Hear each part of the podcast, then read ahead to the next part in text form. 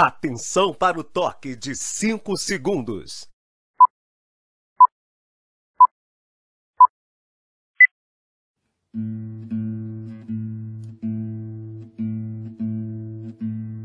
Você está ouvindo Rádio Antena Aberta. Está entrando no ar pela Rádio Antena Aberta. Doc Frequência. Com Euro Filho.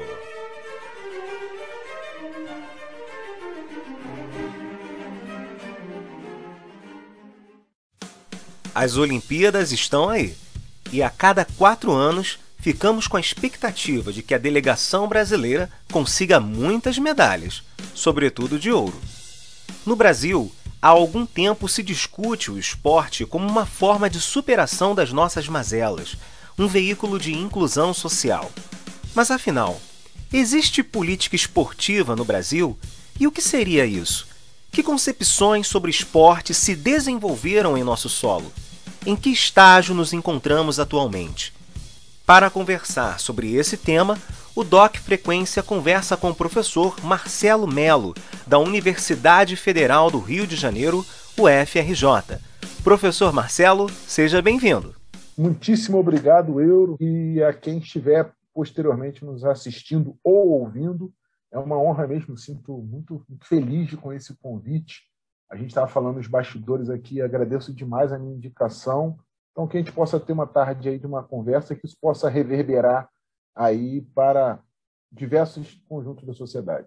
Também convidamos o professor da Universidade de São Paulo, USP, Neilton Ferreira Júnior. Professor, sinta-se em casa. Muito bom, obrigado, agradeço é, a você, aos ouvintes e quem mais estiver trabalhando com você também nessa empreitada. E também temos a honra de receber a ex-jogadora da seleção brasileira de vôlei e atualmente professora, Janina Deia Chagas, medalhista de ouro nos Jogos Pan-Americanos de Winnipeg, 1999, e medalhista de bronze nos Jogos Olímpicos de Sydney, 2000. Janina, um prazer enorme falar com você. Eu que tenho que agradecer por esse espaço, para que possamos discutir políticas públicas esportivas e que eu possa contribuir com o que eu tenho, né? Eu sempre falo que eu sou um legado vivo olímpico é, e às vezes poderíamos poderíamos ter mais ser tido mais utilizada. Infelizmente o Brasil não não tem essa cultura de, de de realmente usufruir dos legados, não só físicos, mas humanos, para a contribuição de uma história que, infelizmente, fica perdida pelo caminho. Eu sou Euro Filho e está começando o Doc Frequência, um programa da rádio Antena Aberta.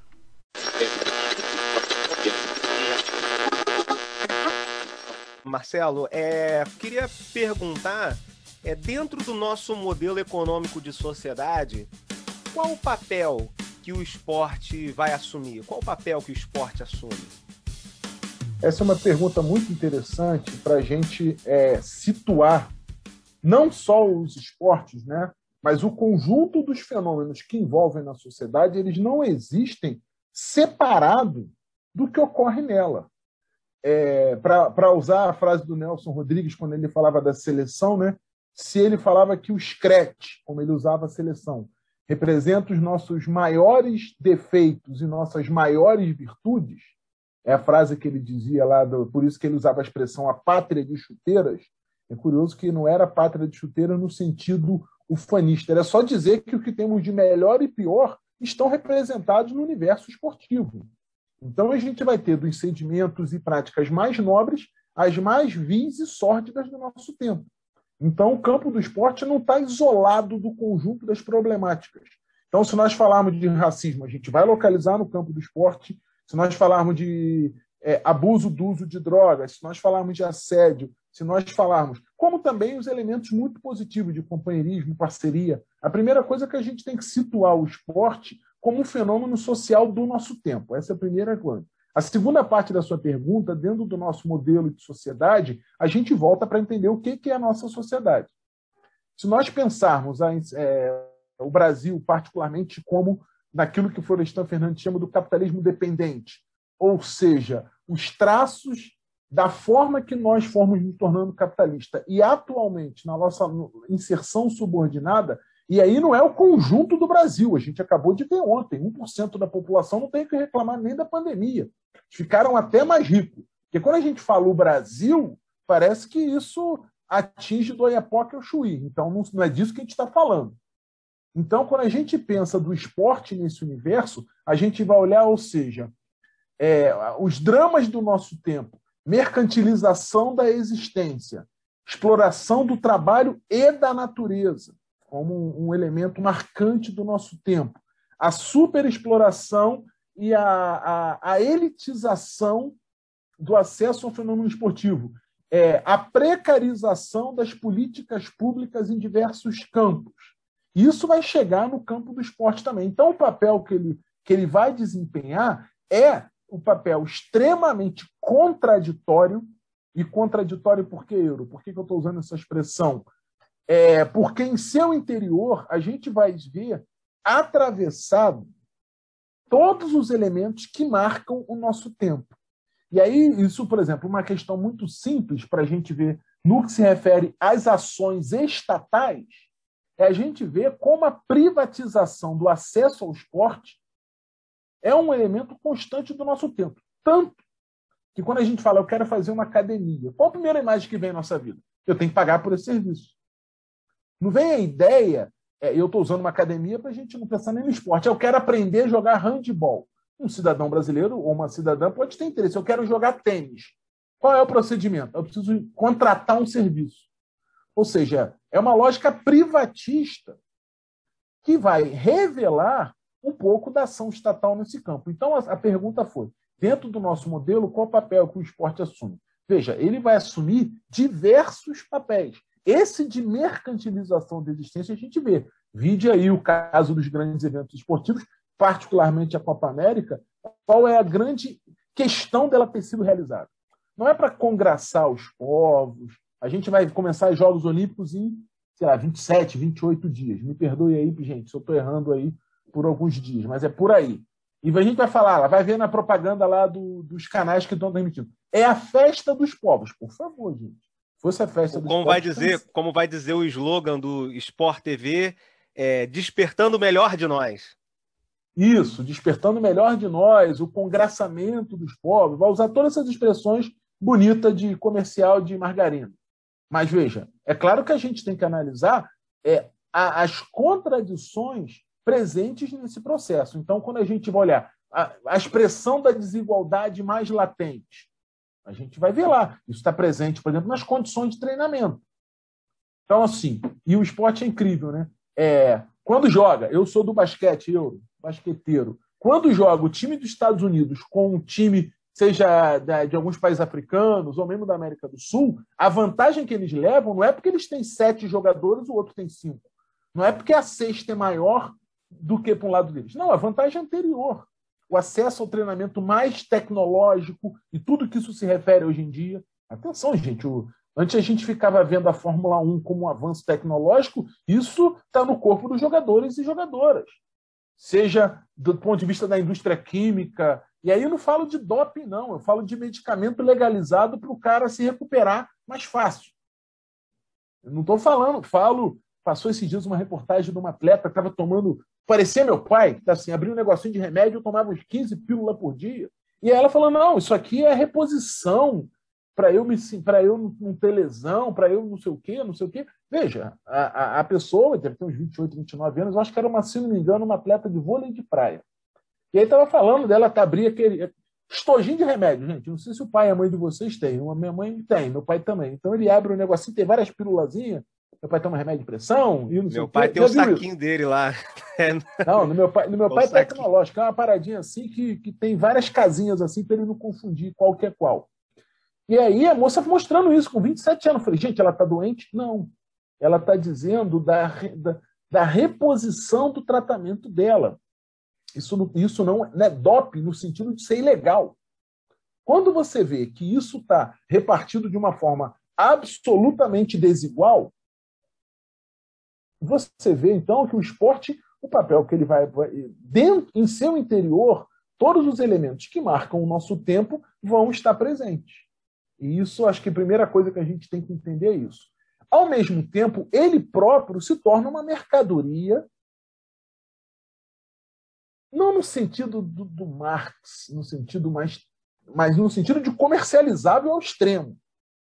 E ao seu redor, ao seu redor, vai se configurar uma vigorosa indústria capitalista, um campo da, da, da lógica capitalista de existir, com o objetivo de realização do lucro e exploração do trabalho.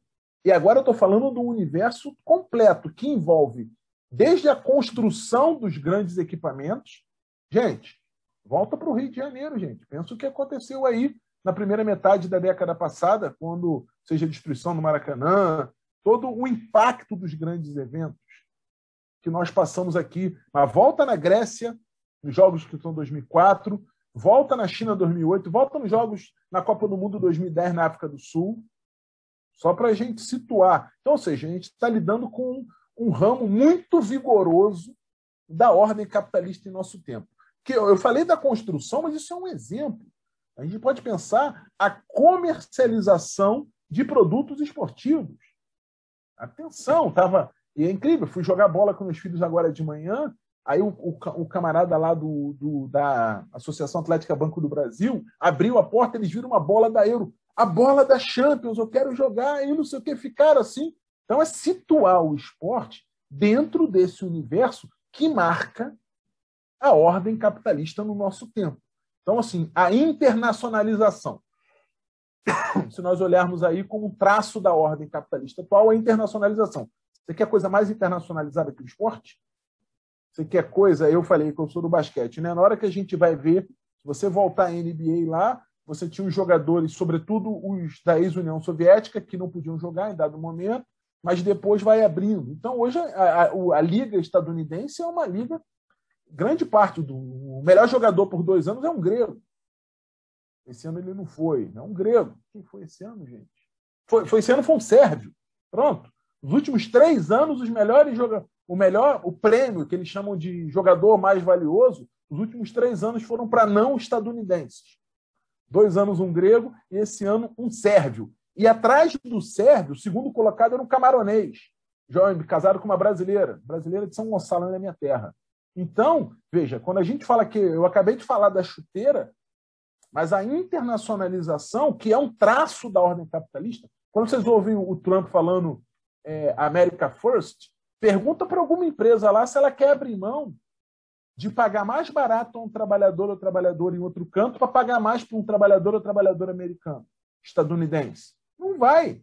Por exemplo, agora eles estão em pé de guerra. Esse ano não tem um jogador chinês na NBA, mas a China é um. Embora tem muitos jogadores estadunidenses jogando na Liga Chinesa de basquete. E é isso para eles é um drama, porque são 2 milhões de habitantes.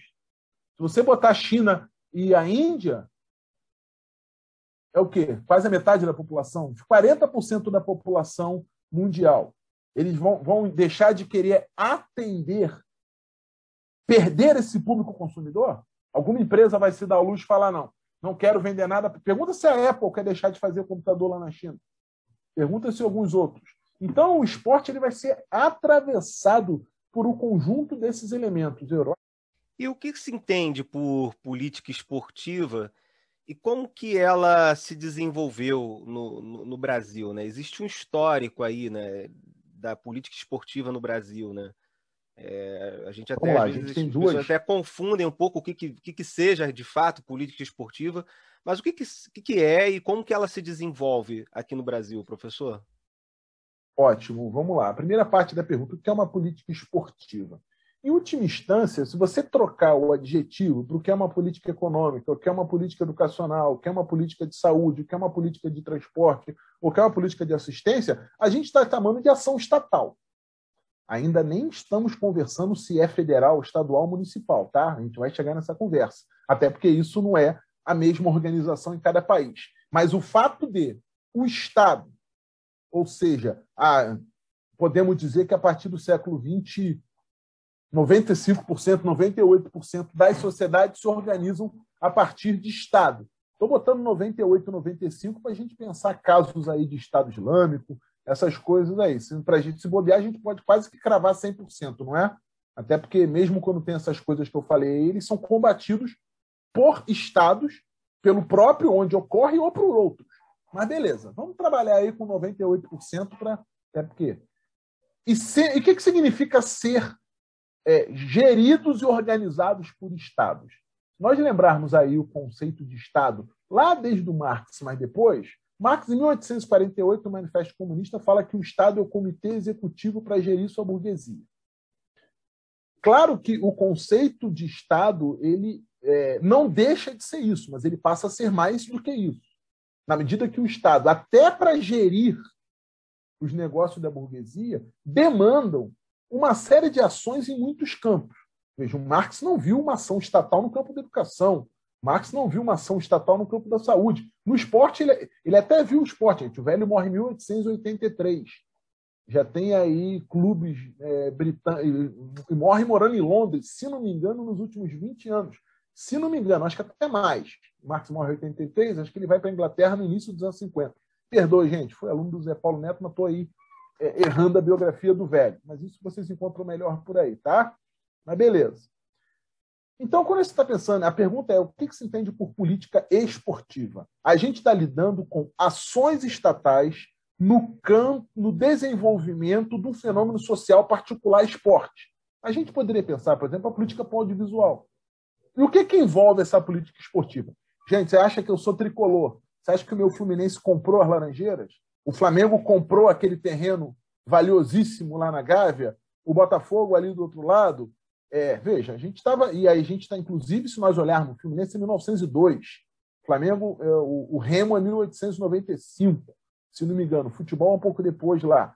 Então, ou seja, quando você está pensando, as ações estatais vão envolver, por exemplo, a distribuição de terreno, terras públicas, para grupos particulares se organizarem. Isso você volta. A construção da.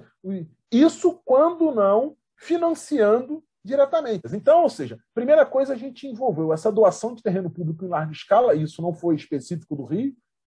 Isso, segundo, a construção direta de equipamentos. Veja, quem constrói o Paquembu é o, o Estado. Lembra lá dos comícios de Vargas. Quem constrói o Maracanã é o que a gente chama, a partir do Chico de Oliveira, do fundo público. Então, a primeira coisa vai envolver as condições concretas para a vivência esportiva. E atenção, gente, vivência esportiva não é sinônimo de esporte de alto rendimento. Esporte de alto rendimento, esporte profissional, esporte de federações esportivas, vou usar esses três conceitos, tá, gente? Mas o que eu estou dizendo é do que a gente conhece. Ele convive com a vivência do esporte no momento de lazer pela população. Ou com a, e posteriormente, ou pelo não posteriormente, concomitante, com a presença do esporte enquanto elemento da escolarização no país. Então, política esportiva nos remete a essa ação estatal nesse campo. E que, eu repito, isso é importante que fique marcado, isso não diz respeito somente ao esporte de alto rendimento. Isso diz respeito ao conjunto da organização da sociedade. Eu estou, Euro, do lado de uma praça praticamente fechada há seis, sete anos volta, abre precariamente. A molecada não tem uma quadra para jogar, a quadra não tem baliza, então eles botam o clássico gol de chinelo. Quem nunca jogou futebol num gol de chinelo. Eu sou basqueteiro, fico aqui do lado falando, pô, uma tabela aqui resolvi a minha vida. Então a política de esporte envolve a própria organização da cidade. É, a ideia de um espaço público destinado à vivência esportiva. Se nós olharmos aí, vamos olhar para quem está na cidade do Rio de Janeiro, ou vamos pensar no Ibirapuera, lá em São Paulo é, quantos parques similares ao aterro do Flamengo tem no Rio de Janeiro. Se nós olharmos aí o, o Parque Madureira, ele é de 2010, 2011, no máximo. Então, ou seja, se nós olharmos um espaço público que você vá com sua bola de vôlei, de basquete, de tênis, de não sei o quê, por exemplo, tem quadra de tênis no aterro, tem quadra de tênis em Irajá, tem quadra de tênis. É, então, a política esportiva remete a essa ação estatal. A segunda parte da sua pergunta, como ela se desenvolveu no Brasil? ou seja, nos remete à relação Estado e o campo do esporte.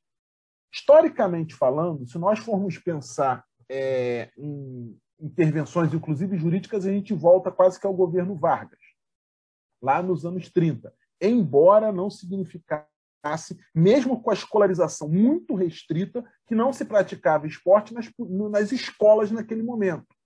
Lembrando, gente, que as escolas naquele momento, a gente está falando de só a gente pegar os dados de analfabetismo aí, está falando de 20%, 30% da população.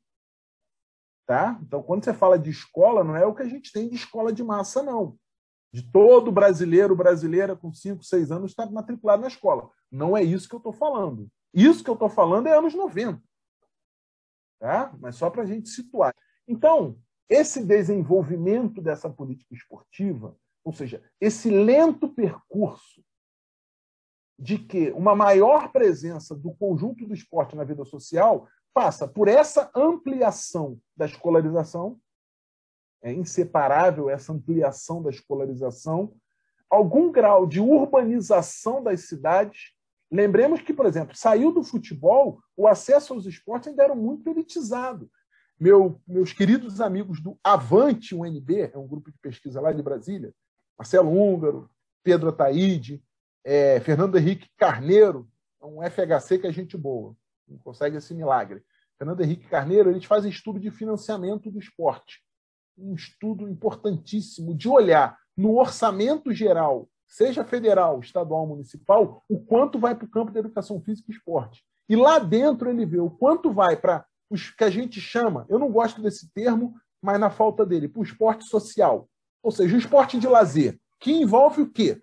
Envolve espaço público, em condições de ser usado, envolve a contratação de professores, envolve a manutenção desse espaço. Então, ou seja, então a gente vai pensar esse movimento de desenvolvimento até uma conquista pelo conjunto da população do direito social ao esporte. Só que o direito social ao esporte ele não existe isolado. Como assim, eu? Se nós pensarmos uma política de urbanização, e aí eu acabei de falar aqui da praça do lado da minha casa, o que que envolve? Veja, envolve a gente ter a possibilidade do usufruto da cidade. O usufruto da cidade é ótimo, lindíssimo ter o aterro, mas é ótimo que tivesse sete ou oito aterros pela cidade do Rio de Janeiro. Que eu não precisasse andar 30 quilômetros, 40 quilômetros para ficar num parque que tem uma árvore, que tenha meia dúzia de parquinho.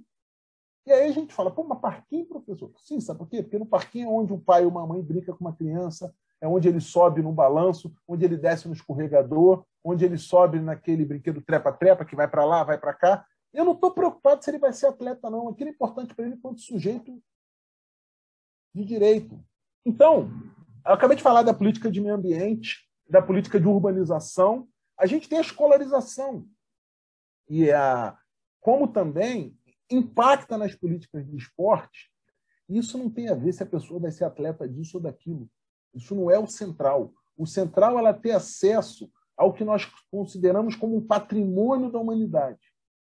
Patrimônio da humanidade sob a forma de dança, luta, jogos, ginástica, esportes. Não sei se isso é determinante se vai ser atleta ou não. O esporte no Brasil, sobretudo o futebol, sempre é colocado como um fator de ascensão social. A imagem de sucesso de atletas negros oriundos da pobreza quase sempre é usada para reforçar esta visão. O professor Neilton faz uma avaliação desse quadro, respondendo se o esporte no Brasil é inclusivo ou gera inclusão. Eu acho que, e aqui vai uma, uma opinião, uma, uma impressão mais particular a partir da forma como eu leio é, o esporte, né? E, embora o esporte ele seja um objeto um, um sistema cultural carregado, por isso mesmo, de, de um conjunto de expectativas, discursos e ideologia, ele não se afirma na prática por si só como um espaço, um ambiente, um expediente de inclusão. De fato, ele se estabelece no mundo moderno como uma forma de representação né, de uma ideologia vencedora do ponto de vista da é, da forma como a sociedade, a partir principalmente o mundo ocidental, vai se configurar. Né? A partir do modo de produção capitalista, né? e a partir de uma ideia de, de, de, de, de desenvolvimento, e aí sim, a ideia de inclusão, como um processo natural ao desenvolvimento das forças produtivas, né? E o esporte ele entra nessa nessa nessa jogada como uma espécie de é, elemento complementar a esse processo. Né? Primeiro, como uma estratégia é, de reparação, né? ou seja, de, de é, pós-trabalho, você é, se insere numa dinâmica de tempo livre e aí passa a participar de, de práticas esportivas.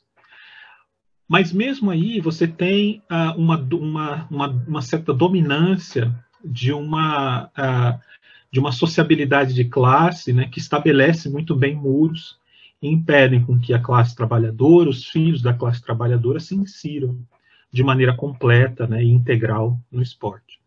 No segundo momento, você tem essa perspectiva da inclusão apropriada pelo Estado, né? E aí o Estado é que vai fazer esse tipo de, de, de ingerência, é, pensando antes da dimensão da inclusão, uma, uma, uma dimensão de abarcar essa sociedade, é, esses filhos da classe trabalhadora, é, dentro de um processo produtivo que faz do esporte um certo instrumento, né, é, a partir do qual eu vou fazer desses corpos corpos é, capazes de entrar é, no, no, no, no, sistema produtivo e obedientemente fazer com que ele cumpra o seu papel, né? É, num outro momento, eu acho que esse momento para mim é o mais importante dentro da nossa e aí pensando especificamente a história do Brasil, é a partir dos anos 80 quando uma crítica mais é, é, radical começa a ser feita ao esporte né, e à forma como a cultura física vai se estabelecer no Brasil. Né? Esse período ele é super importante, controverso, né? É, não menos carregado de ambiguidades e tal, mas ele foi super importante para a gente construir uma perspectiva de educação física e de prática esportiva um pouco mais é, voltada, não para a ideia de desenvolvimento, de progresso, né, que estava muito marcada nessas dois, duas fases, mas para uma fase é, agora de aonde entra a dimensão da inclusão, né? Acho que mais do que isso, né? E aí dentro desse guarda-chuva, é, as correntes vão brigar entre si, né? Por qual tipo de perspectiva e horizonte que a gente vai caminhar? Se é uma perspectiva é, é, desenvolvimentista, se era uma perspectiva tecnicista, ou se era uma perspectiva mais é, crítica, né? Dos produtos culturais que vêm de fora e são transplantados e como é que você passa a assimilar isso. Se essa assimilação vai ser só a partir de uma recepção é, passiva ou de uma recepção mais é, produtiva do ponto de vista da, da, do protagonismo de sujeitos é, que, não só inseridos, agora passam a produzir cultura e uma cultura própria. Né? Olha só que complexo o, o, o, aonde a gente chegou, né, do ponto de vista de reflexão. E eu acho que o Brasil ele foi nesse período um dos lugares onde mais essa, essa, esse modo de pensar a cultura corporal se desenvolveu. Mas, ao mesmo tempo, foi um momento em que a gente, é, não digo que se perdeu, mas foi quando o mundo entrou numa vibe é, neoliberal, né? Quando a gente entrou nesse processo, a, o abandono da crítica começou a ser né, é, uma espécie de, é, de estratégia ou mesmo de manifestação de uma espécie de saber, né, que tipo assim, olha, a crítica talvez não seja tão importante, senão é, pensar o global, o mundo global, a globalização como uma coisa, né? E aí os esportes, a dimensão da competitividade e a própria recepção do esporte como uma poética da competitividade, globalizada se tornou condição sine qua non, né? Então não é que essa fase crítica ela é, foi embora, ela só foi deslocada para um campo mais marginal, né? É, tudo isso durante, inclusive, um período de é, onde a, a representantes da classe trabalhadora estavam no poder, né? E é um período muito chave para nós e muito complexo de se entender, né? Mas é aqui em que a gente vai é, sentir novamente uma espécie de estranhamento em relação a essa dimensão do esporte. Por isso, assim, respondendo em definitivo essa pergunta, o esporte é, ele não é em si um, um elemento inclusivo, né? Mas a forma como a gente se apropria dele e repensa suas estruturas, a sua sociabilidade, os seus destinos, é que vai gerar esse tipo de processo, né? Nos anos 80, 90, a gente estava num caminho experimental, né? Esse processo arrefeceu no, a partir dos anos 2000, né? Ele deu uma arrefecida e a gente está na expectativa de que ele retorne, né? Para que a gente possa, né? É, então ele é em alguns aspectos, inclusive em alguns aspectos, em alguns projetos, em alguns, né? Mas ele não é em si, né? Ele não produz sozinho é, nada de bom. Você está ouvindo a Rádio Antena Aberta. Antes de se tornar uma bloqueadora de excelência na seleção feminina de vôlei brasileira, Janina iniciou sua trajetória esportiva nas piscinas. Em resposta a um problema de rinite que começou a aparecer na infância, o remédio receitado foi nadar. Aí começou a vir a nossa famosa rinite, né, que todo mundo tem um pouco. Minha mãe me levou no pediatra já com oito anos, falou assim, ó, melhor esporte para ela no momento é a natação, então ela tem que fazer a natação. Então eu comecei a nadar, os meus irmãos me deixavam no Lari e ia para a Fundação Roberto Marinho. O que começou como um tratamento virou uma verdadeira diversão. Janina passava toda a tarde no Clube Olaria. Só que a brincadeira evoluiu para algo mais sério.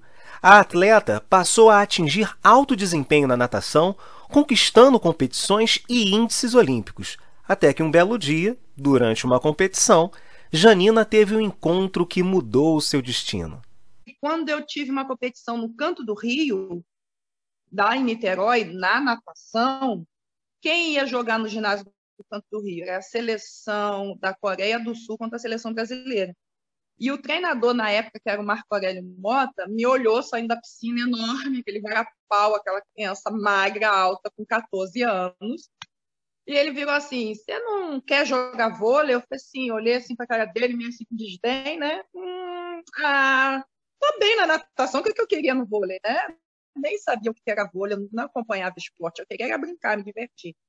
O treinador de vôlei do Clube Olaria também fez a mesma indagação e convenceu Janina a se juntar ao time.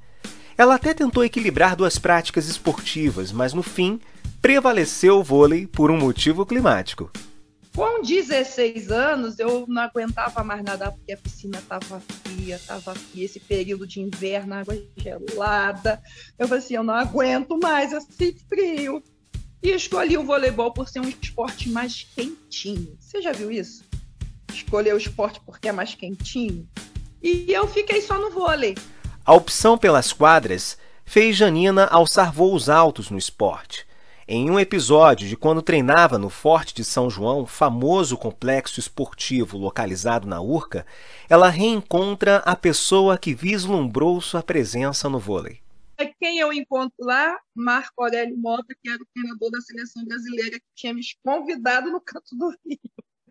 Aí ele, que bom que você decidiu pelo vôlei. Eu falei assim, é, tô por aqui. Além das medalhas conquistadas em Jogos Pan-Americanos e Olimpíada, Janina também foi eleita melhor bloqueio do Brasil por três vezes.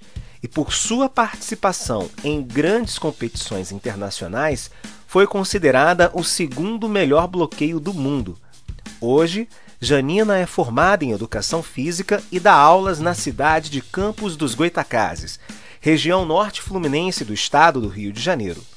Ela reflete se o acesso à modalidade que a consagrou se tornou mais fácil e também o que falta para um melhor crescimento do vôlei. O acesso à modalidade, eu falo para você que o campo é fértil. Que campo é esse? São os alunos. Só que os profissionais são poucos. Eu falo dentro da minha realidade aqui no meu município de Campos dos Goitacazes porque não se tem vários profissionais é, dando aula de voleibol. Eu não sei como é que está no Rio, mas eu já soube que alguns times tradicionais, tipo Botafogo, não estão mais trabalhando com a modalidade de voleibol. Então, quando você começa a restringir o número de clubes que oferta essa modalidade, você não tem tanta é, é, é, é você não tem tanto acesso, certo? O próprio Olaria, onde eu comecei, não tem voleibol hoje. Só tem a natação. A natação continua e continua muito forte.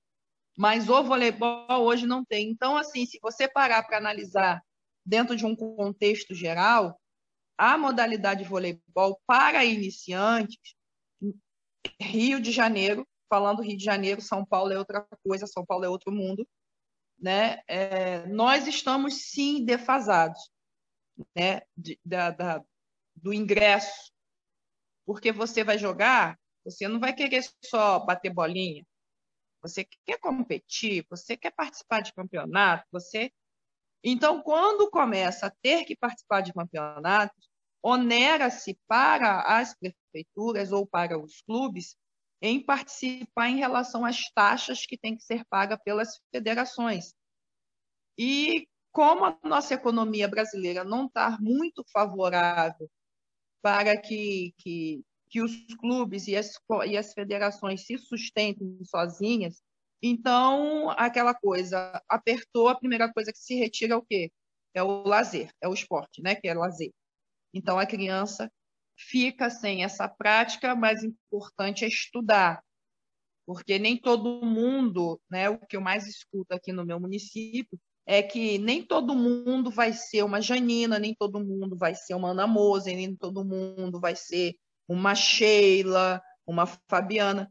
Então a criança entende que ela não é todo mundo e que ela nunca vai chegar nessa nesse mundo, nessa visão. Então ela se limita a brincar de vôlei e mas o seu foco maior é o estudo. Aí entra a, a política esportiva pública, que nós não temos, infelizmente. Eu falo que a natação ela resiste até hoje porque pai e mãe bancam até hoje, desde a minha época. Mamãe bancava. E até hoje é assim.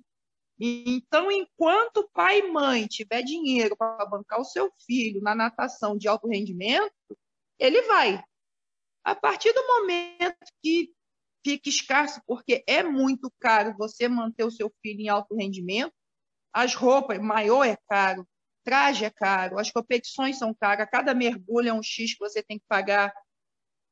Os brasileiros são distantes, você tem que bancar tudo. Quando você não encontra um clube que consiga bancar para o seu filho, mas também se o seu filho for um dos melhores do clube, se não for, você vai ter que e sustentando ele até que ele sobressaia. E isso a maioria da população, né, Janina? Disso que você está falando, né? Se não tiver pai e mãe bancando, não tem como. E se a gente leva em consideração a realidade da maioria da população, não são todos os pais que podem bancar né, o seu filho para que ele justamente alcance o universo de alta performance, né? Exato, é assim, por isso que eu falo para você que ainda hoje a natação você ainda consegue ver alguns resultados dentro dessa faixa etária. Que eu vou agora voltar em termos da iniciação de esporte, né? É, eu fiz a minha faculdade de educação física e me especializei em psicomotricidade. É aonde começa a, a, a criação de um atleta. É na psicomotricidade.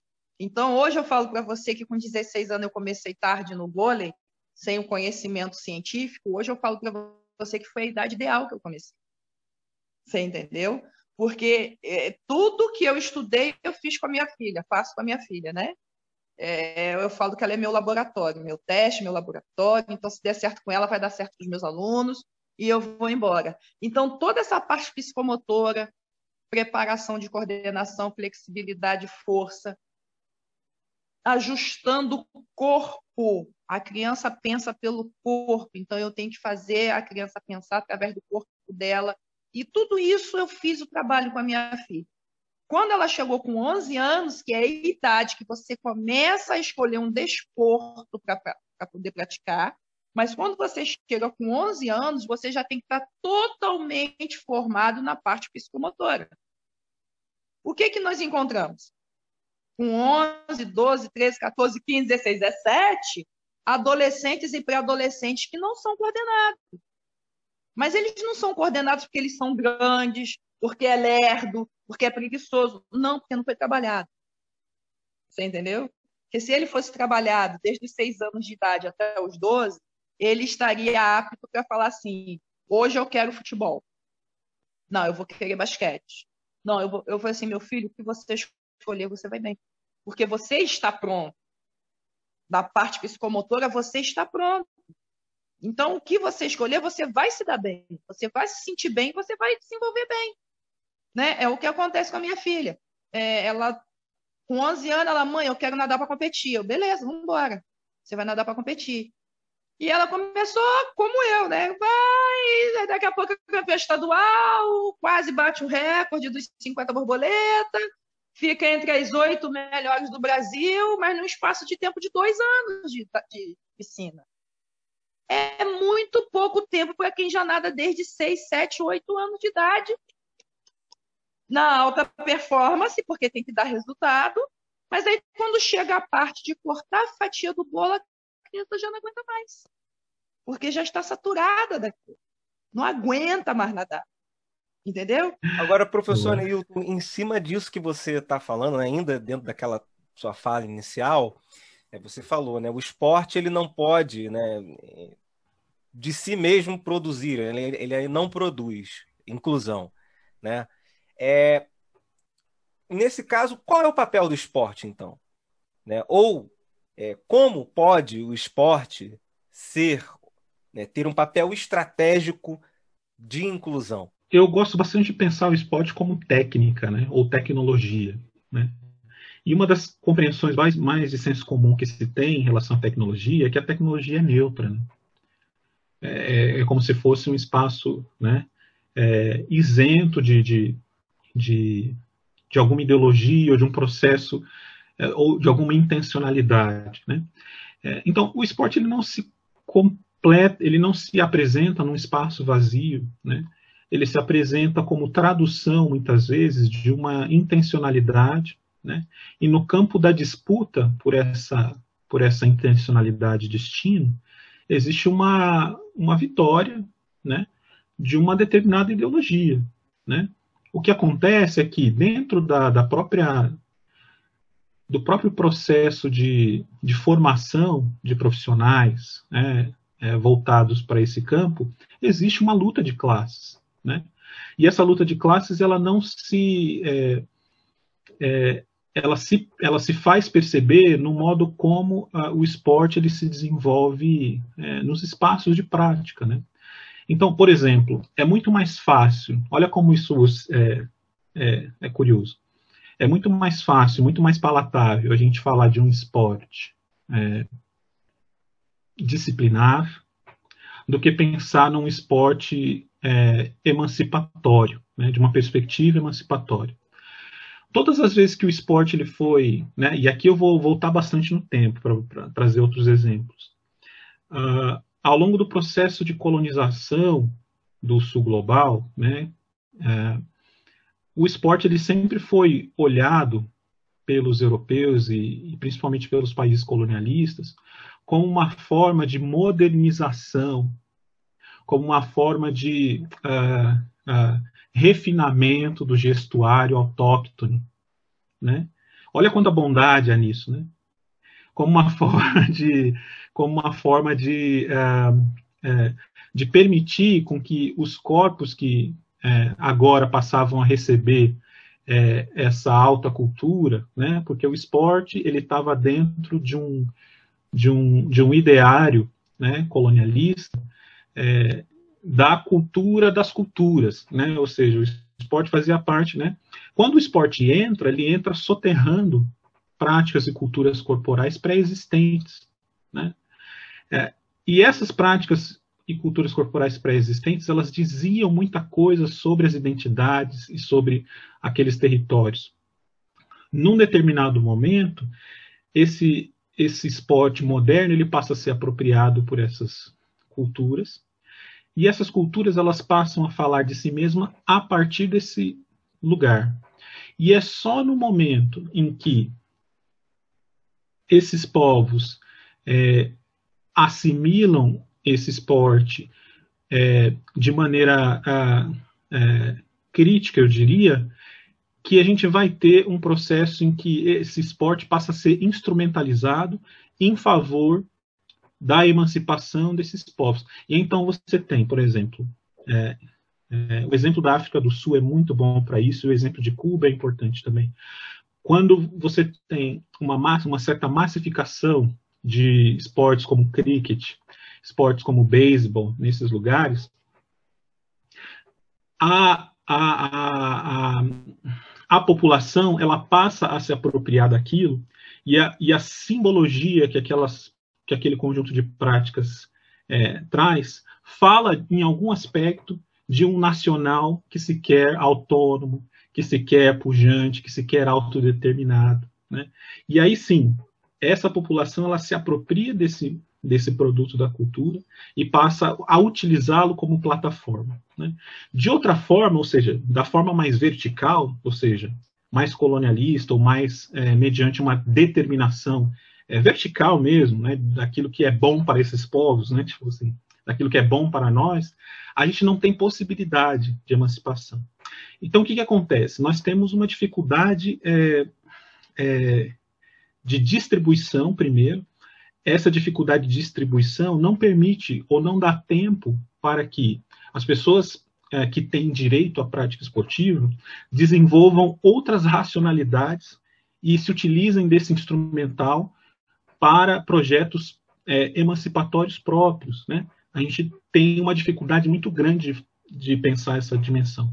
A outra dimensão desse processo seria o reconhecimento. Por quê? E aí eu encerro a, a, essa resposta.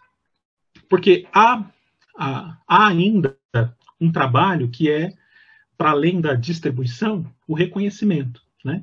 Eu não posso, por exemplo, dizer assim, um conjunto de práticas esportivas será distribuída para as pessoas. Né?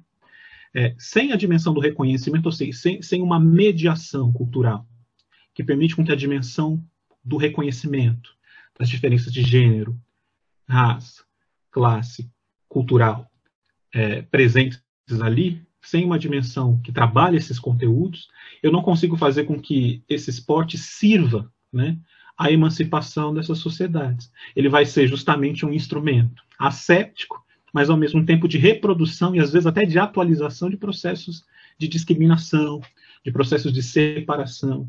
Ou seja, é, então a gente tem aí uma dificuldade nesse sentido. O que, que, qual que é o problema? O problema é que no momento em que a gente pensa como é que ele vai ser distribuído e como é que a, dimensão do reconhecimento vai se estabelecer, a gente encontra a luta de classes de novo. Né? E aí é uma certa vitória de uma ideologia que se afirma como não ideológica, né, para salvar, entre aspas, o esporte da ideologia, né, que é justamente a nossa, que é a ideia de é, distribuição, mas sem reconhecimento, impossível. Estamos apresentando Doc Frequência, um programa da Rádio Antena Aberta. O Brasil viveu a ascensão e a queda do Ministério do Esporte. Professor Marcelo, o que isso significa no atual estágio que nos encontramos? É, ter um órgão esportivo com status de ministério governamental é realmente importante? É, a gente está falando, gente, do, a partir do governo Bolsonaro, é, o Ministério do Esporte deixa de ser um ministério e passa a ser uma secretaria dentro, se não me engano, do Ministério da Cidadania embora o corte orçamentário empreendido no governo golpista do Temer já fez com que ele fosse quase que um, um, um ministério de, de fachada. O Ministério do Esporte, enquanto ministério, ele surge em 2003, logo no início do governo Lula. Durante o governo Fernando Henrique, ele existiu primeiro como ministério extraordinário, Pelé foi, é, anteriormente sempre foi uma secretaria, seja vinculado ao MEC ou vinculado ao Ministério do Turismo, Ministério da Cultura. Uma época foi Ministério do Esporte e Turismo. Isso durante o governo Cardoso. No governo Lula inteiro ele fica com o Ministério do Esporte. Lula, Dilma e até no governo golpista do Temer, ainda que com corte do recurso. Veja, claro que é muito revelador é, e do que, que significa a inexistência do Ministério no sentido de tocar os programas. Agora, o corte orçamentário dele foi tão significativo que ele ser ou não um ministério seria conversa para boi dormir. Isso é revelador de quantos direitos sociais têm sido atacados não só nesse governo, mas nesse com uma velocidade absurda, e o quanto isso impacta a execução cotidiana das políticas. As Vilas Olímpicas usavam material de um programa do Ministério da Justiça, do qual os presos, para reduzir sua pena, eles trabalhavam na elaboração de material esportivo. Mesmo que não fosse mais barato do que comprar de uma multinacional, isso articulava duas dimensões. A dimensão da ressocialização do cara que está cumprindo pena e com a execução do programa. Então, a gente usava material vindo do governo federal desse programa, acho que era Pintando com a Liberdade, por favor, não vou lembrar o nome exato, vocês me desculpem. Mas o mais importante é você articular um programa da, da, da Justiça com um programa do Ministério do Esporte. Usava bola, tal, não sei o quê. Agora, isso exige um mínimo de coordenação em nível nacional para você executar. Por exemplo, o Ministério do Esporte executa muito pouco, mesmo nos governos do PT. A execução era por parte das prefeituras. Embora no primeiro momento teve ONG também. Também tem um texto de 2007 meus amigos do PT ficaram muito chateados, porque eu estava dizendo que o projeto neoliberal, que eles estão executando a mesma agenda do Banco Mundial. A privatização das políticas por meio das ONGs. Obviamente não foi meu texto, obviamente deu uma série de quiprocó com o Ministério Público e tudo, e a partir de 2005, 2006, passaram a ser convênio Estado-Estado, governo federal com prefeituras. E as prefeituras executam os programas. Ou seja, o que vai montar na sua, na sua praça, no seu bairro, é um programa governamental financiado pelo governo federal. Agora, isso exige recursos. Como eu falei, por exemplo, é um texto do meu amigo Pedro Atraide, lá analisando os governos Lula ainda, mas eles têm textos atuais também das tragédias de Temer e do governo Bolsonaro, mostrando como que o orçamento do Ministério do Esporte, o volume mais, mais considerável era para os grandes eventos e para o braço social, braço social, gente, é o que implementa a ginástica na sua praça, é o que implementa o programa que acontece na escola, é o que implementa o programa que acontece no bairro. Tá? É muito diferente do financiamento, por exemplo, Lotomania, que era utilizar, ou lá o, o que vai dar o recurso público da loteria para o COI, o COB, desculpa, 1% da loteria na lei, se não me engano, Agnello Piva. Então, ou seja, o que representa? Representa esse atraso. Ter um órgão representativo é importante? É, muito importante. Mas a briga, lembrando lá os jornalistas lá do, do Garganta Profunda, temos que seguir o dinheiro. Follow the money. É, agora a gente seguiu o dinheiro da Covaxin, está descobrindo aí exatamente onde que o dinheiro estava indo. E vai ter que explicar agora quem, quem é que, por que, que ia receber por Singapura. Se você tem um ministério com esse nome e você não tem uma capacidade de executar programas ou programas trágicos e toscos, veja, a gente fica. Imagina aí no caso da Fundação Palmares. Pô, melhor deixar sem dinheiro, porque está fazendo esse estrago. É óbvio que não é assim, gente, porque a, a execução da política não existe sem recurso. Ah, e aí vou lá, vamos lá no Ministério da Cultura, os programas de bibliotecas populares, bibliotecas comunitárias, a financiamento de artistas. Então, ter um órgão é, sim, importante. Agora, a luta pelo orçamento é tão importante quanto, porque é daí que você vai influenciar na execução exata das políticas. Há muito tempo, o Brasil ele persegue o sonho de se tornar uma potência olímpica, né? E salvo uma ou outra modalidade, né? No caso, o vôlei, o país ele vai aparecer com chances de, de medalhas. E o que, que é preciso para que a gente possa sair dessa condição de, de emergentes e se consolidar de fato, né, como uma potência olímpica, né? O que é que falta para ter essa, essa, esse salto final né, de qualidade? Infelizmente, as nossas aulas de educação física escolares estão muito defasadas. Né? É, eu falo aqui do meu município, nós não temos é, professor de educação física suficiente para atender a educação infantil e o ensino fundamental 1, porque a maioria dos nossos concursos públicos são tudo para atender o fundamental 2. Por que, que eu falo a educação infantil? Muitas pessoas não veem como é, prioridade e necessidade de você iniciar uma parte psicomotora na educação infantil, que é no jardim de infância.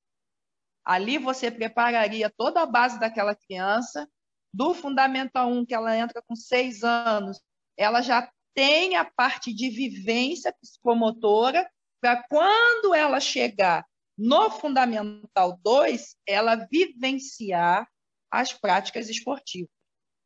Só que a nossa educação física escolar não está voltada nessa pegada. Nós estamos muito, eh, eu digo assim, burocráticos em termos de ensinar o quarteto fantástico, que é futsal, vôlei, basquete e handball. Mas trabalhar com jardim de infância e fundamental 1 são poucos profissionais, porque dá trabalho.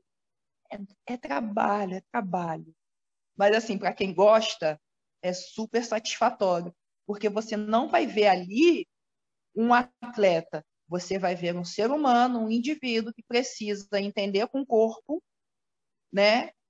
ter a, a, a sua consciência corporal para você poder se expressar, tanto na parte psicomotora, tanto na parte da dança, como na parte do teatro. Se tivesse esses três, imagina, você está calculando uma escola dessa? Uma escola que trabalha o seu filho desde jardim de infância, com um psicomotrista, com uma pessoa de dança, especialista em dança, e outra de teatro. Cara, você vai ter um gênio nas suas mãos quando ele terminar o fundamental. Uma escola você dessa seria ter um sonho, né? Puxa, não fala não, é a escola acho que do sonho de qualquer brasileiro. Porém, nos Estados Unidos, na China, deixa eu ver quem mais. Eu vou falar desses três, desses dois. Eu ia botar Cuba, mas Cuba caiu muito e até mesmo na Rússia, eles têm esses sistemas de ensino. Aí você vê o quadro de medalhas, você vê a comparação. Não é uma modalidade, é o país. Você entendeu? São todas as modalidades olímpicas, você sempre tem alguém lá. Primeiro, segundo, terceiro, primeiro, segundo, terceiro, primeiro, segundo, terceiro. Ah, mas por quê? Porque eles são maravilhosos, porque eles têm dinheiro? Não porque eles têm educação. Você entendeu? A educação começa no berço, começa na base. Todo, tudo isso que eu estou falando para você não é novidade, não. Isso já acontece nesses países. Então, quando você vai optar no ensino médio, né? Você já vem nessa base, você vai fazer o ensino médio, você tem que fazer quatro modalidades esportivas, você tem que fazer duas modalidades esportivas. Quando chega na universidade, você já tem a definição qual é a modalidade esportiva que você vai fazer. Você vê clube nos Estados Unidos? Você ouve falar em clube nos Estados Unidos? Não, você fala em centros universitários e centros colegiais. Você sentiu a diferença? Aqui nós falamos clubes. Lá são escolas. Na China é a mesma coisa. É comunista, é comunista, mas não queria estar tá lá, não, porque é, é, é pedreira. Mas é a forma do ensino deles. Toda criança, desde pequena, tem a prática esportiva que, vê, que passa por todas as modalidades. Aí você me pergunta: tem acesso fácil ao voleibol? Tem. É, é, as pessoas estão tendo facilidade de fazer a prática esportiva? Eu falei assim: Hoje nós temos profissionais disponíveis para atender. Aí eu te pergunto, cadê as meninas para fazer? As meninas não querem fazer esporte, eu digo mais pela minha cidade. Eu estou montando um time de vôlei de areia, não para ser vôlei de areia, mas sim para quadra, mas eu não consigo passar de 4, 5, porque só 4, 5 são interessadas dentro da faixa etária da minha filha fazer vôlei. Eu tenho uma turma de 20 meninos com duas meninas. É assim, é, cadê as meninas? Entendeu? Cadê o estímulo? Estímulo que começa no jardim de infância, que vem para Fundamental 1. Aí, às vezes, chega no ensino médio, os professores falam assim: ah, as meninas não gostam de fazer educação física. Nunca foram estimulados. Aí, quando chega no Fundamental 2, tem que fazer. Quando chega no ensino médio, tem que fazer. Você acha que ela vai querer fazer educação física depois? Nunca. Tem que ser estimulado lá no jardim de infância. Professor Neilton, é possível pensar uma política nacional de desporto sem levar em conta as questões de desigualdade racial e de gênero? Qual, qual a importância disso para o debate de política esportiva? É, eu, eu acredito que, uh, por exemplo, no campo da educação física, a gente tem, é, no, a gente está numa fase muito frutífera de reflexão e de experimentação de políticas é, nesse sentido, né? Ou seja, como associar os valores da dimensão do reconhecimento, da diferença é, e, e, e, diria até da diversidade, né? Como é, inserir esses conteúdos em práticas é, corporais que, que possam é, traduzir isso não no modo discursivo, mas inclusive pró no próprio fazer. Né? Como é que... Então, a educação física hoje ela tem trabalhado isso à luz da, da Lei 10.639, né? que uh, obriga a, a, as escolas, universidades a trazerem o ensino da, da, da cultura e história afro-brasileira indígena é, nessas instituições. Né? Então, esse lado a gente tem cumprido um papel importante histórico nesse sentido.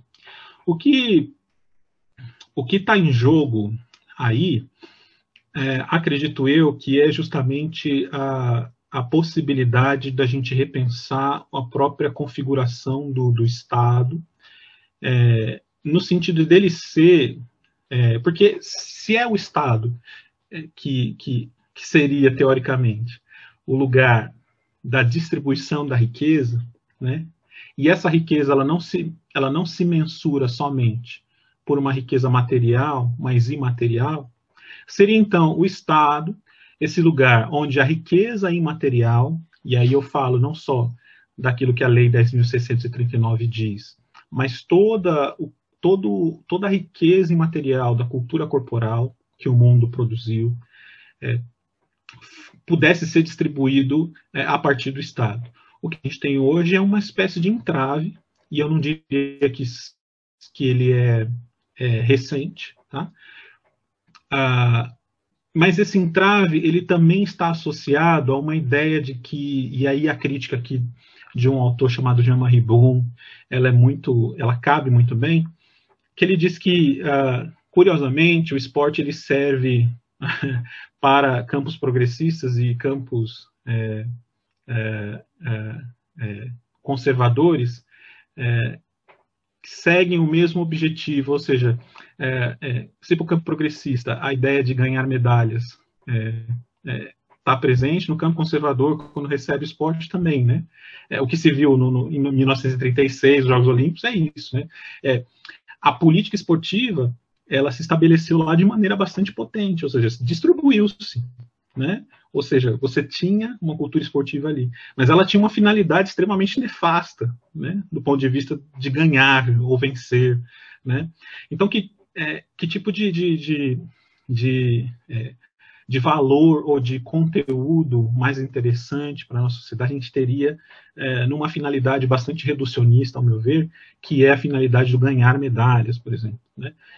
Eu acho que anterior a isso viria né, uma, uma, um processo em que a gente passasse a, re, a, a pensar o Estado como um lugar de distribuição mais igualitária das riquezas também materiais. Né?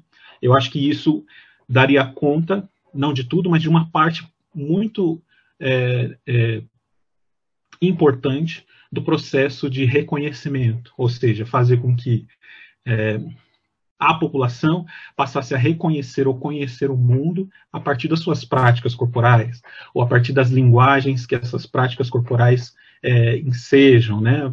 ou a partir dos horizontes que essas práticas corporais, os horizontes de, de, de entendimento do, de si mesmo, né, que essas práticas corporais é, estabelecem, né? Tudo isso é, nos permitiria pensar, e aí numa outra camada, uma cultura esportiva, competitiva, é, que, que é, conseguisse se sustentar numa sociedade que também tem tempo para jogar, né? ou não só assistir. Né? Ou seja, é, esse Estado ele, ele seria também um lugar que nos permitiria é, distribuir de maneira igualitária ou mais humana o tempo. Né? Então, o tempo de trabalho ele seria reduzido necessariamente para que as pessoas pudessem se apropriar é, das práticas corporais, da, da, da cultura corporal, é, se bem distribuída né, na sua diversidade. Né? Eu acho que isso faria com que a gente é, entrasse numa, é, num outro momento, né, onde a dimensão do reconhecimento, a dimensão do antirracismo, a dimensão da, da, da anti-xenofobia, né, do anti-machismo, é, pudesse acontecer de maneira mais horizontal, nas relações. Né? DOC Frequência, um programa da rádio Antena Aberta. Uma questão que eu queria trabalhar com, com o professor é que de 2007 até 2019, a gente recebeu uma série de grandes eventos, né? O Brasil foi inundado por grandes eventos esportivos e todos com essa promessa de, de legado no campo do esporte, social, econômico. E aí, hoje, já com certo distanciamento histórico, que tipo de, de avaliação a gente pode fazer desses, desses eventos que ocorreram aqui, do, dos tais legados, né? Que foram propalados a, a céu aberto para justificar a, a, feitura deles aqui, né? Esse é um debate. Precisa fazer o seguinte: o Brasil precisa. Qual é o ganho do país cinco anos depois dos Jogos Olímpicos e quais foram as perdas? Valeu a pena esse esforço? Então, a primeira coisa é que, assim, veja, para quem investiu e queria ganhar dinheiro, foi ótimo. Quando olha todo o movimento lá do, do como é que é o nome? O movimento de educação popular durante a Copa, todos os movimentos sociais contra a Copa com os Jogos Olímpicos, tinha lá um comitê lá popular de é o comitê popular é, da Copa e das Olimpíadas, né? Teve, teve muita militância. Ou seja, agora, pergunta para os grandes empresários da cara de construção. Veja, lembra lá dos amigos do Sérgio Cabral durante a reforma do Maracanã? Ou, ou toda a construção em torno do, do Parque Olímpico. Então, a gente não dá. Do ponto de vista esportivo, vamos ignorar a pandemia em fevereiro de 19, de 20, março de 20. Volta um pouquinho antes. O fato de ter tido Jogos Olímpicos em 16 melhorou o desempenho. Mais brasileiros, brasileiros e brasileiras passaram a fazer handebol, tênis, iatismo, ciclismo, é, ginástica, por causa dos Jogos Olímpicos. Golfe. Golfe. Porque tinha um fetiche. Por isso que o meu texto chama-se O Legado do Fetiche e o Fetiche do Legado. É... no sentido de imaginar, seja, um fetiche de que os Jogos Olímpicos iam salvar os nossos problemas. E o outro é o legado do fetiche, porque a própria realização dos Jogos virou um fetiche, um desejo quase que incontrolável. O, o, a palavra fetiche no dicionário tem dois sentidos. Tem esse de desejo incontrolável, mas tem o sentido de feitiço que ao ser enfeitiçado você não consegue enxergar bem a realidade.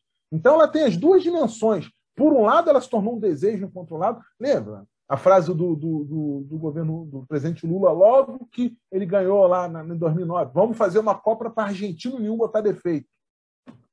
Besteira ainda animando, então, anima, servindo de anteparo uma animosidade que a gente não ganha nada com isso. Muito pelo contrário. Então, ou seja, esse sentido do feitiço de estar enfeitiçado, Jogos Olímpicos vão ser a melhor coisa do Brasil, o que seria do país, devemos agradecer e não sei o quê, e o fetiche de um desejo enlouquecido sobre isso. Agora, esse desejo movimentou muita grana. Lembremos aí o, o delicioso filme do Pedro Asbag lá do Geraldinos, do que, que representou a elitização não só do Maracanã, mas de outros estádios brasileiros. E aí eu tenho um filho flamenguista, né? eu sou tricolor, né? Fico falando, vamos no Maracanã. Eu falei, gente, eu vou dar 130 reais no ingresso para ver o Flamengo, gente. Sei que eu vou ter que fazer isso uma hora da minha vida, não vai ter jeito. Pai, mas eu não sou só, obviamente, eu não sou só torcedor do Flamengo. Obviamente eu não sou, não sou nem do Fluminense, direto do Flamengo. E aí o outro, ainda tem, tem um outro filho é tricolor, né? Fica até com medo, do Flamengo bom desse jeito, vai que eu levo o outro, os dois viram flamenguista. Mas acho que não, acho que o mais novo vai ser tricolor.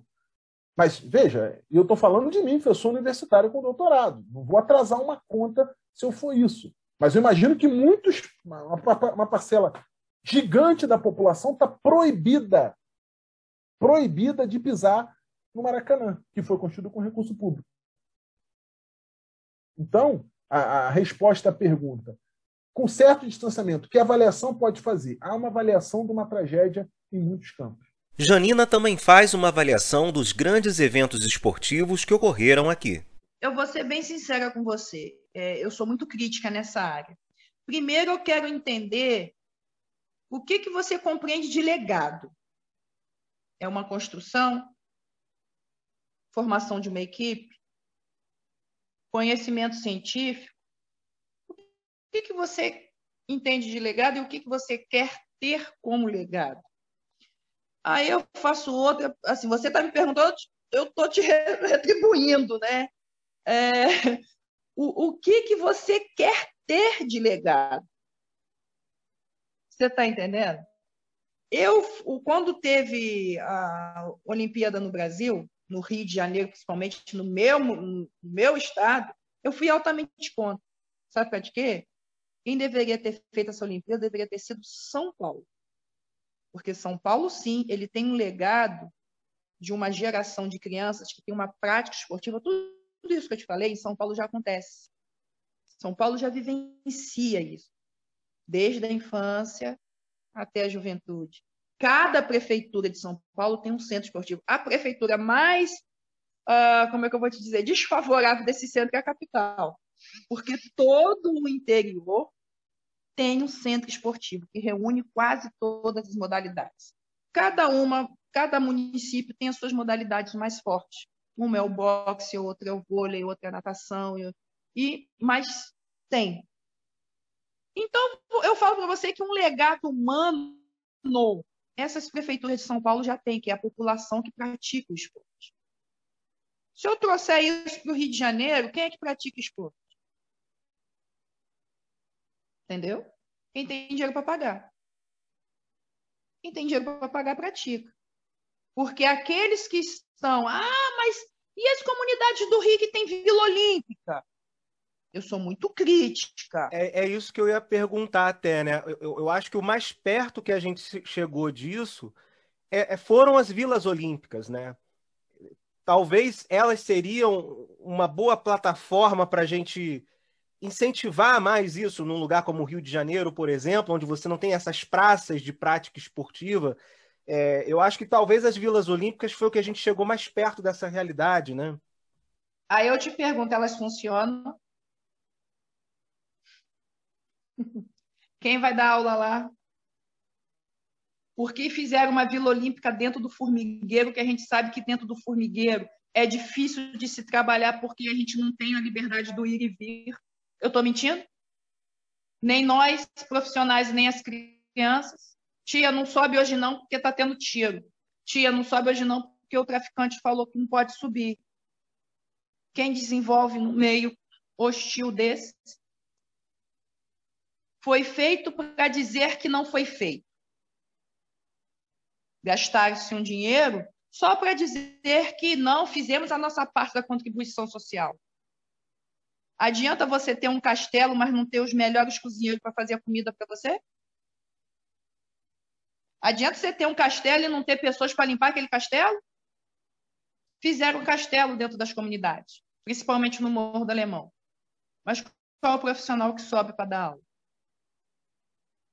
Você está entendendo? Você está chegando aonde, na dimensão que, que, assim, eu fico revoltada com essas coisas, porque eu não vejo politicamente o Rio de Janeiro crescer esportivamente. Porque, infelizmente, é, quanto mais a gente estuda, mais revoltada fica, ou a gente prefere não estudar. E quando eu fiz a minha, a, a, o meu TCC de psicomotricidade, eu busquei desde a criação das escolas, que foi no tempo do ventre livre, da abolição dos escravos. Fizeram os externatos apenas para tirar os filhos dos negros das ruas, para não, não ficar pesado, né? uma imagem feia, um monte de filho de escravo andando pelo centro do Rio, aonde a família real ia passar, ficaria feio, né? Mas só que a gente tem essa visão até hoje. Você entendeu? Mas não é mais com o filho do negro, é com qualquer pessoa que mora em comunidade. Seja ela preto, branco, louro, moreno. Você mora em comunidade, você tem que furar uma nata muito grande para que você possa conviver nos grandes centros esportivos do Rio, que é frequentado pela classe média alta. Se souber da sua origem, você está lá, é o melhor. Você mora onde? Se falar onde você mora, as pessoas vão virar a cara para você e vai falar que você não precisa ir para a competição. Nós vamos ter uma competição em tal lugar, um brasileiro. Ah, o fulano é o melhor. Não, mas vamos ver se tem alguns outros tempos para que outras pessoas possam ir, porque sabe como é que ele é de comunidade, né? A gente não sabe como é que ele vai se comportar lá, se vai assumir alguma coisa de alguém. Eu estou mentindo? Realidade é essa. Aí eu pergunto: bacana fazer a Vila Olímpica. Inclusão social? Eu nunca vi inclusão social onde só tem uma sociedade praticando. Inclusão social é você botar todo mundo da sociedade em um buraco só. Isso é inclusão social. É o respeito. Que legado ficou? Não sei. Então, enquanto a população não foi educada o suficiente, construir uma cultura esportiva que começa no jardim de infância, nós nunca teremos legado olímpico, nós nunca teremos legado de nada, nem da nossa cultura musical e teatral, nem da nossa cultura esportiva.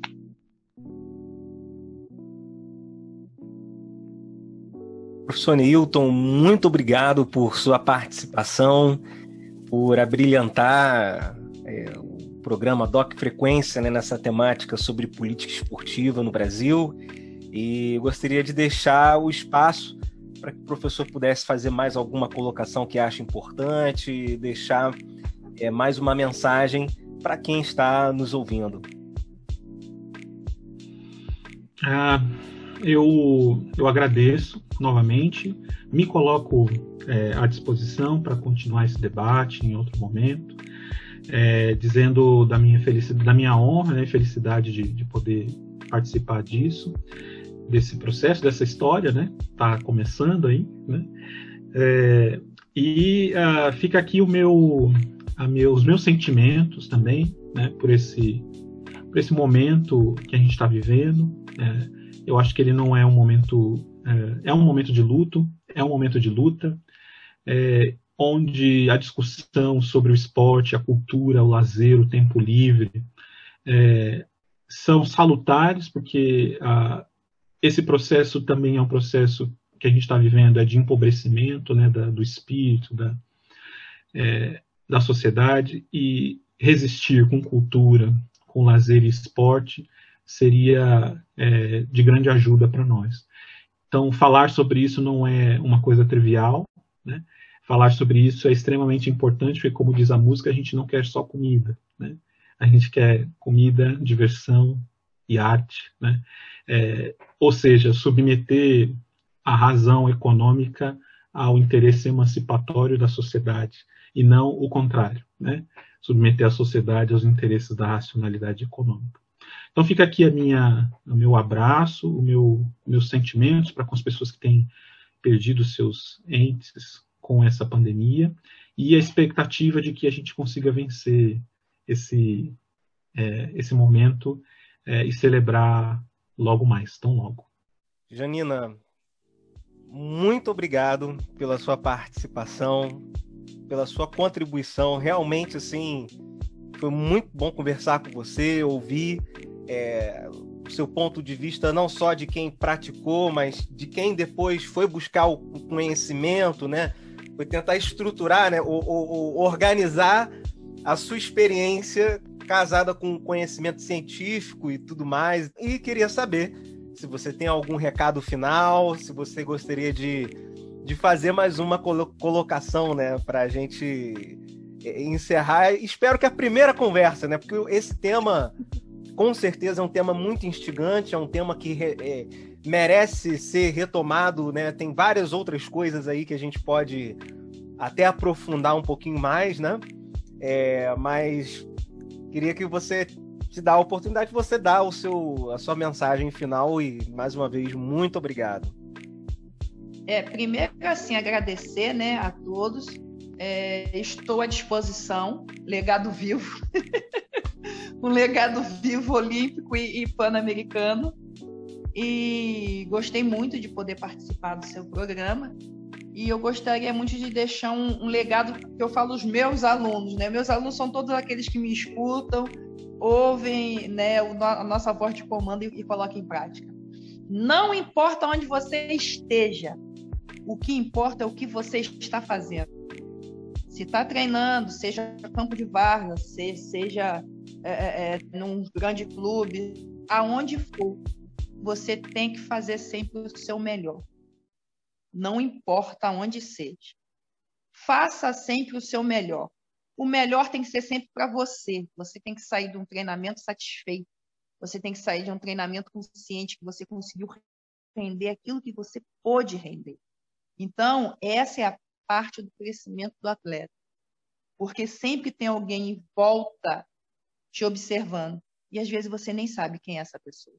Porque foi assim que eu fui convocada para a seleção brasileira eu estava treinando na Urca e Bernardinho chegou da Itália, veio, foi fazer visita para os amigos dele. E quando deparou comigo treinando, nossa, aquela menina grande, aí é novinha ainda, que não sei o que, pô, que legal. O cara estava de visita. Passados assim, alguns meses, ele veio a ser o treinador da seleção brasileira. E ele chamou aquela menina grande, novinha, né? Que ele se deparou num treinamento.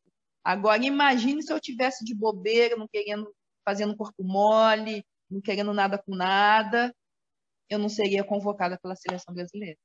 Entendeu? Então, não importa onde você esteja, o que importa é o que você está fazendo. Faça com excelência, faça com amor, para que você possa sair cada dia satisfeito do seu trabalho, do seu treinamento. Esse é o recado que eu quero mandar. Professor Marcelo, muito obrigado pela sua participação, pela sua contribuição para esse debate é, que é muito necessário, que a gente espera que, que, cresça, né? Há pouco tempo, inclusive, até o pessoal da, do Atletas pelo Brasil é, iniciou toda uma campanha pela PND, pela Política Nacional de, de Esporte, para que ela fosse é, fizesse ser valida, né? Eles estão aí tentando emplacar esse, esse projeto. Então a gente parte do desejo de que a gente seja de fato essa promessa olímpica, ou esse país é, não só focado na questão do ser atleta, né, mas como o professor também trouxe muito bem, é, da gente ser o país da, da vivência esportiva, né? da vivência do, do lazer, da, da, da convivência através do, do esporte. E eu gostaria de saber se o, Professor, gostaria de deixar mais, um, mais alguma mensagem, trazer mais alguma reflexão para que a gente possa fechar. Era para ter começado com essa, né? Mas primeiro fora genocida. Pô, dei mole. Tem que começar com o que é mais importante. Dito isso, é, que a gente possa dizer que estou à disposição aí para movimentos populares, sindicatos, associações de moradores. Sou professor da UFRJ, 40 horas de dedicação exclusiva, o povo brasileiro me paga para isso. Então, estou integralmente à disposição. Quem quiser, faça contato com o Euro aí. Meu nome é Marcelo Paula de Mello. Coloca, faço me achar aí. Eu não tenho rede social, mas pelo, meu, pelo lá, pela FRJ da Vida, vocês me acham fácil. Então, agradecer muito a oportunidade e aí que esse papo possa reverberar aí para muita gente, viu? Grande abraço, muito obrigado. Chegou a hora de apoiar a Rádio Antena Aberta. Você acha que esta é uma iniciativa que vale a pena financiar? Queremos realizar um trabalho de qualidade e fôlego, e pelo que você pôde perceber, o nosso conteúdo não é algo tão fácil de achar nas mídias da vida. Clique no link do Apoie-se na descrição do episódio ou digite apoia.c barra antenados e escolha o melhor plano. A partir de R$ reais por mês, você já financia este projeto e também tem direito a recompensas. A Rádio Antena Aberta ainda tem muitas novidades que estão por vir, e todas seguirão acessíveis a todos. Ainda que você não seja um apoiador financeiro, ouvir e compartilhar os programas é fundamental. Seja um antenado!